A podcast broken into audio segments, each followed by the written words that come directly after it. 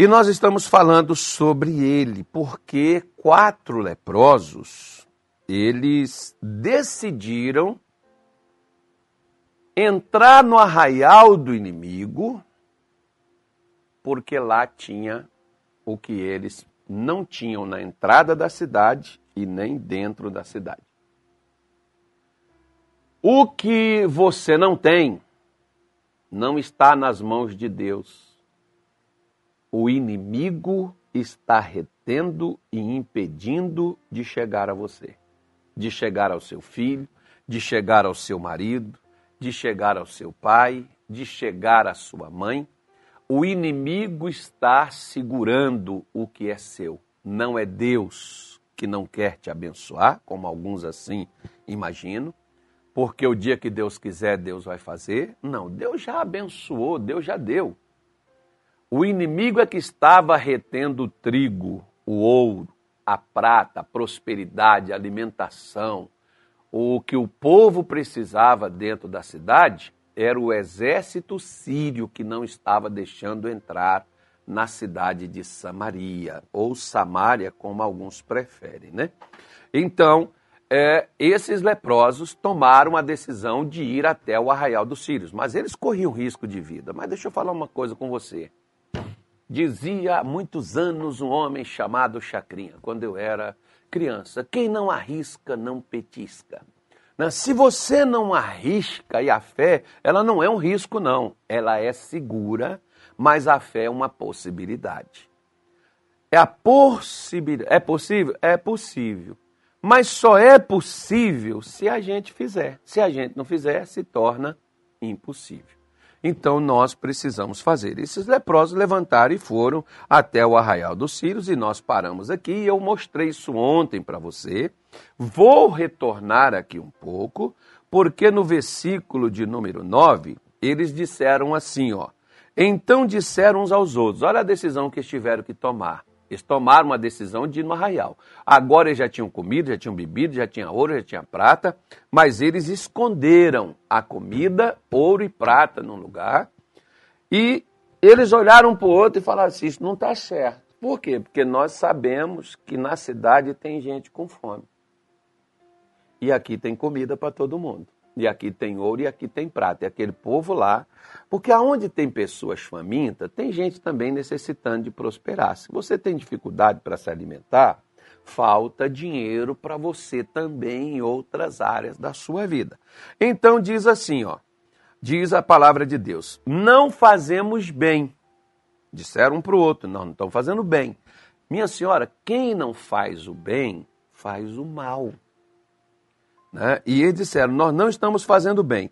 Este dia é dia de boas novas e nos calamos. Se esperarmos até a luz da manhã, algum mal nos sobrevirá. Pelo que agora vamos e anunciemos a casa do rei. Então, olha só para você ver. Eles sabiam que tinham pessoas famintas, necessitadas, tanto quanto eles anteriormente estavam. Eles foram supridos, saciou a fome, eles agora tinham alimento, provisões guardadas, eles tinham prata, eles tinham ouro, eles podiam se manter, eles tinham como sobreviver posteriormente mas eles lembraram que tinha gente que não tinha nem comida e que estava na maior pobreza e na maior miséria. Eles disseram: Nós não estamos fazendo bem. Se nós nos calarmos, algum mal nos sobrevirá. Sabe o que, que acontece, por exemplo, com muitas pessoas, e foi nisso que eu comecei ontem. Se você não assistiu a nossa live, volta lá e assista, e depois você vai ver que é uma sequência aqui. O Senhor Jesus, em Marcos 3, versículo 4, ele diz para ele fez uma pergunta para os líderes religiosos. É lícito no sábado fazer o bem ou fazer o mal? Qual é o certo de ser feito no dia do sábado? O bem ou o mal? Jesus estava mostrando que quando você não faz o bem, você já está fazendo mal. Embora o sábado era chamado sábado do Senhor, como muitos de nós cristãos, né, Falamos que o domingo é o domingo do Senhor, mas será que ele é realmente do Senhor? Porque aqueles homens, por exemplo, que tinham tanta devoção pelo sábado para não trabalhar, para não fazer nada, para guardar o sábado direitinho, mas tinham pessoas definhando, pessoas doentes, pessoas perturbadas, pessoas problemáticas, as quais eles não davam a mínima para elas. Problema é delas. Se elas estão assim, azar delas. Nós estamos bem, estamos aqui guardando o sábado. Nós estamos felizes, estamos cumprindo os mandamentos. Mas como é que estava a vida dos outros? Jesus também cumpria e guardava.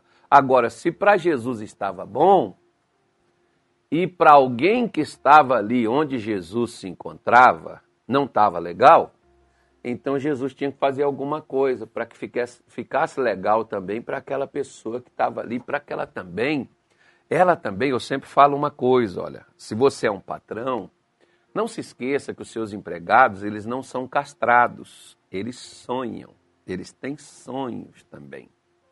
E às vezes tem patrão que dá um salário de fome para os seus empregados os quais muitas vezes não dá nem para eles comerem, para eles sobreviverem ou para eles viverem.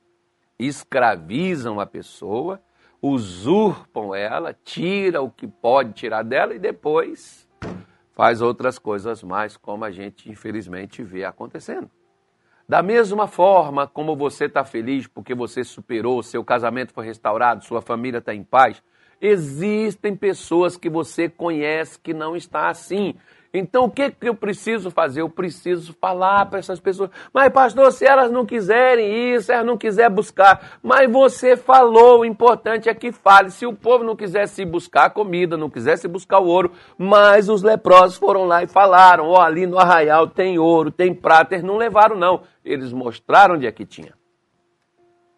O que eu vou te falar hoje, muitas vezes, você está preocupado em pregar para as pessoas e falar para elas de versículos bíblicos. Às vezes, o testemunho seu é suficiente. Como nós recapitulamos, estamos recapitulando aqui, como Jesus falou lá no capítulo 5, acho que o versículo 19 do Evangelho de São Marcos, quando Jesus disse para aquele homem gadareno. Jesus havia passado na cidade de Decápolis anteriormente ele não foi recebido, na verdade, ele foi quase apedrejado nessa cidade, de tão rejeitado que ele foi. As pessoas nem sequer receberam, nem o ouviram.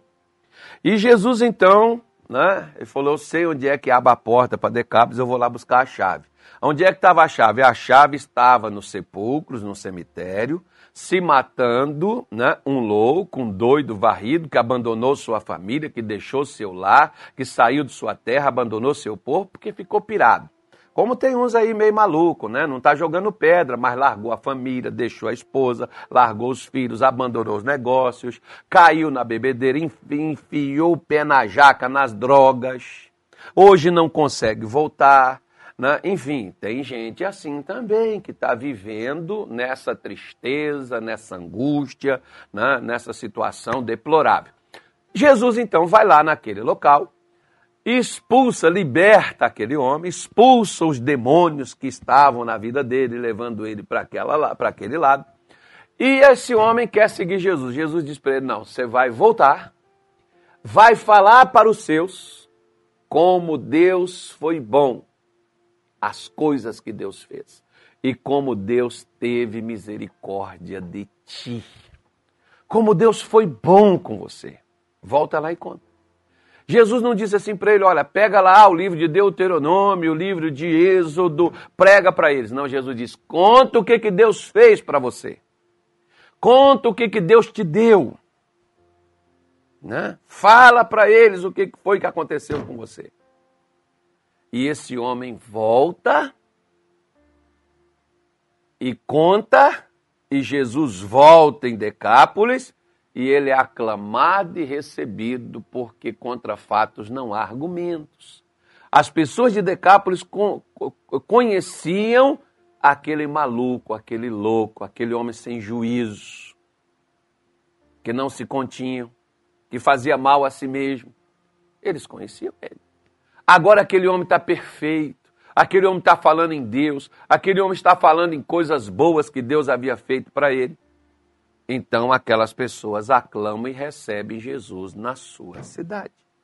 O que eu quero só dizer para você, por que Jesus mandou esse homem, você pode pegar aí na sua Bíblia aí, ó, Marcos capítulo de número 5, né, é o verso 18, que eu creio que seja, 18, 19, perdão. Eu falei 19, né? Então vamos arriscar o 19 aqui. Que ele diz assim, ó, ó vai para a tua casa, para os teus, e anuncia-lhes quão grandes coisas o Senhor te fez e como teve misericórdia de ti. Por que, que Jesus mandou esse homem ir contar para os outros? O que, que Deus fez por ele? Por uma coisa simples. Porque o que Deus fez por mim, Ele faz por você. O que Ele faz por você, Ele faz para qualquer uma outra pessoa que você contar. Agora, o foco nosso aqui é que Jesus está mostrando para esse homem. A situação dele um dia teve deplorável? Esteve. Se você não contar para os outros que quem foi que te deu essa saúde perfeita, quem foi que te deu essa, essa paz, essa serenidade, quem foi que te deu essa graça, quem foi que, que fez, que teve compaixão de você, que te estendeu a mão. Se você não contar isso para os outros, porque às vezes tem pessoas que estão nesse momento, como tem gente me assistindo, que pode estar dizendo assim: Deus esqueceu de mim. Deus me abandonou. Deus me deixou de lado. Deus está deixando eu sofrer. Tem pessoas que pensam assim.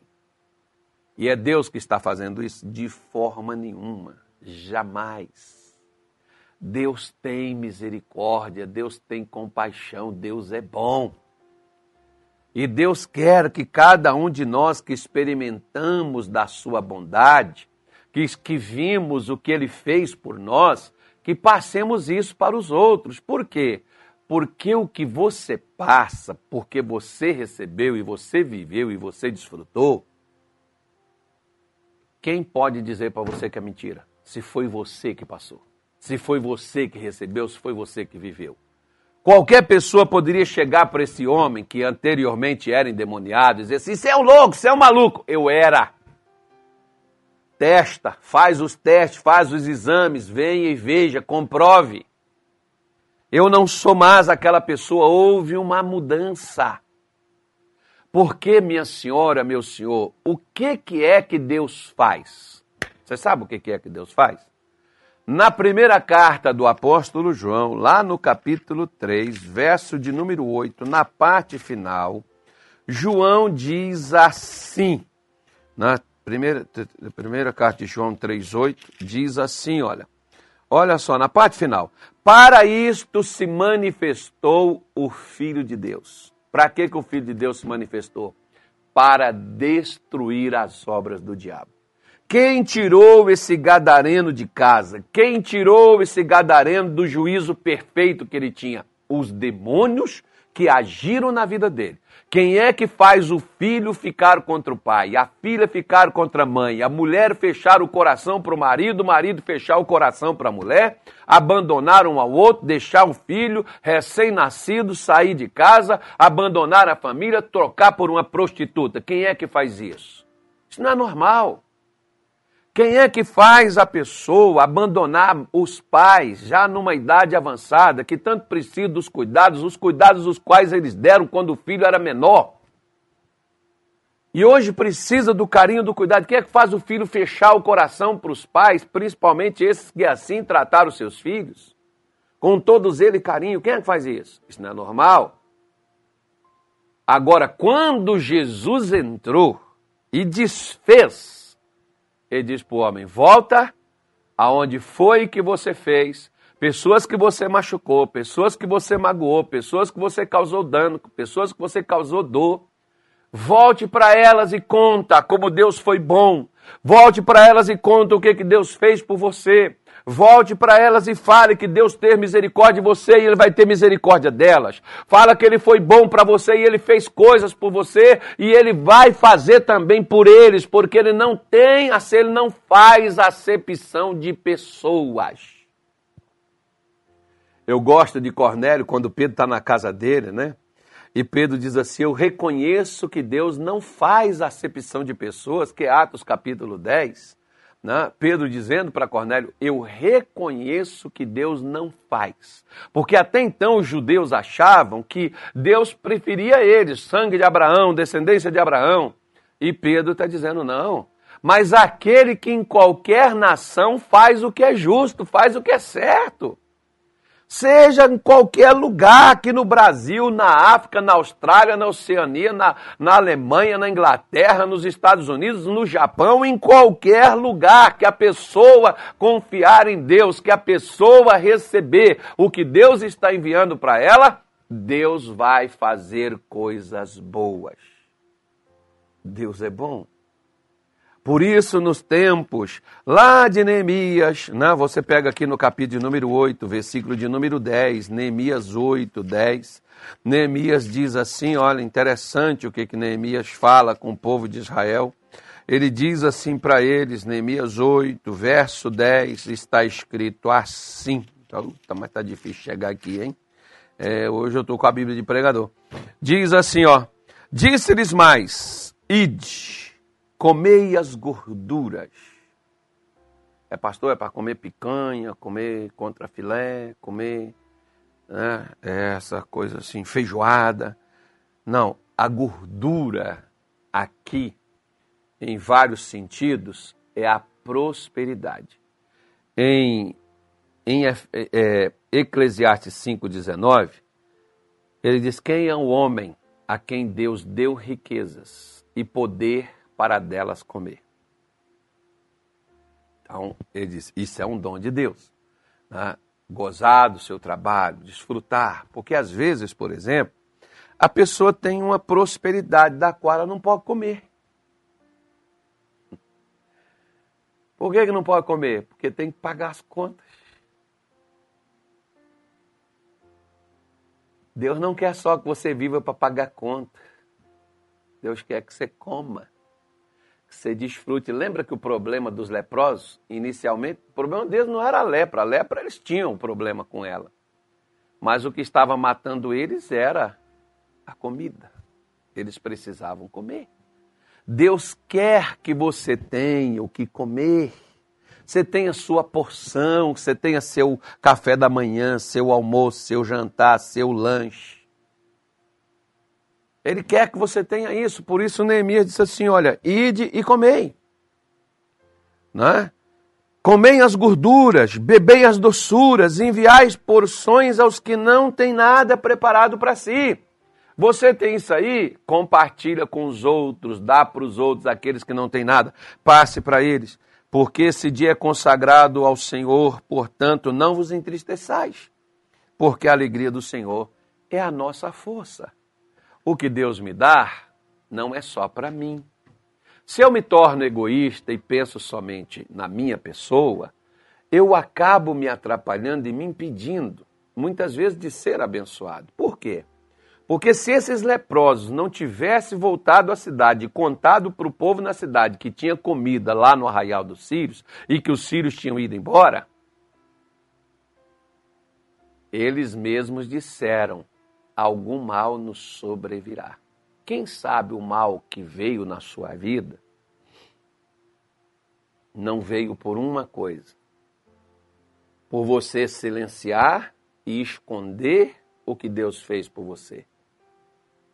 Se você não quer contar na igreja, chegar lá no microfone e testemunhar, vá nos seus vizinhos, vá nas pessoas da sua família, seus amigos que você conhece Pessoas, por exemplo, vai na sua rede social, pega o seu telefone e diz assim, gente, aqui é o fulano de tal, eu estou aqui na cidade de Belarmino de Freitas, não, não existe, não sei se existe cidade não.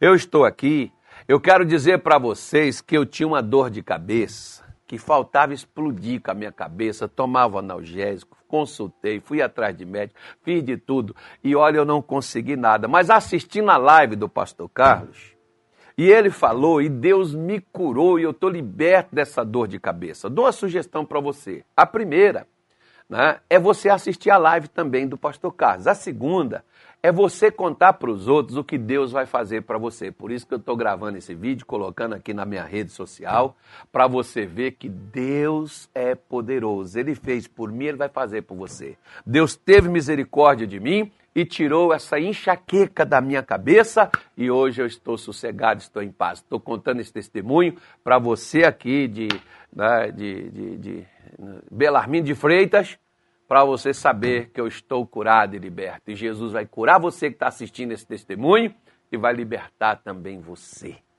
Ontem, no culto da noite, eu falei uma coisa que tem hora que a gente pensa que não, tá, não sabe para quem está falando. Eu, eu, eu disse: olha, você que às vezes está querendo morrer, querendo, querendo perder a vida, tá, vem cá na frente. Morre, não, Jesus tem coisa boa para você. Porque eu também antes queria morrer. Né? Mas Jesus tinha coisa boa para mim, como ele tem.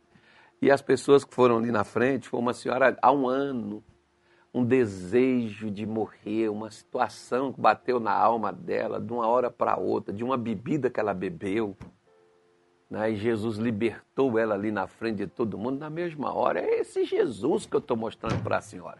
É esse Jesus que dá resultado, que faz. Ele não fez, não. Porque ele fez, ele faz maravilhas, louvai ao Senhor. Porque ele fez, ele faz maravilhas, louvai ao Senhor.